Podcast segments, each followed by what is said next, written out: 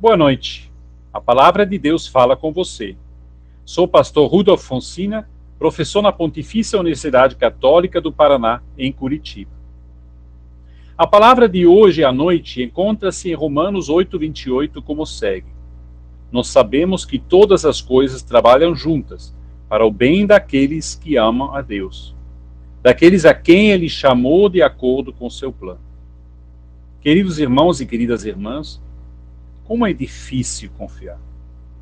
Você sabe quantas pessoas no Brasil respondem sim quando perguntadas: você em geral confia nas outras pessoas? Quantas? Apenas 4%. Para poder comparar, na vizinha Uruguai são 20, na Argentina 18. Ainda é muito pouco. Na Noruega são 75%. O que nos deixa tão desconfiados uns dos outros? Teria que dar e discutir muitas respostas a isto. Mas quero concentrar-me aqui em apenas um aspecto. Que quem já foi traído uma vez, deixado na mão, decepcionado, tem muita dificuldade de voltar a confiar.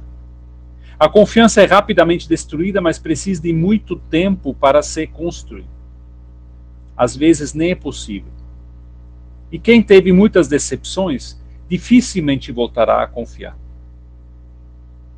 Como pessoas de fé, me parece que são duas respostas possíveis para incentivar a nós mesmos e a outras pessoas a arriscarem a confiar novamente.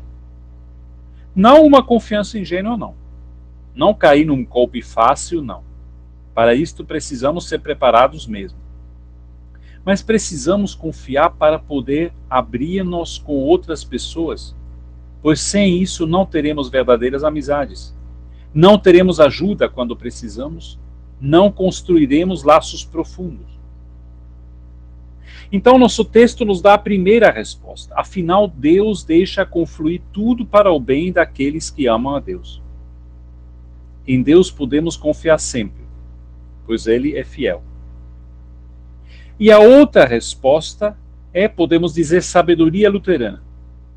Sabendo que todos nós somos pessoas que erram, pessoas que falham, então outras pessoas também falham que nem nós.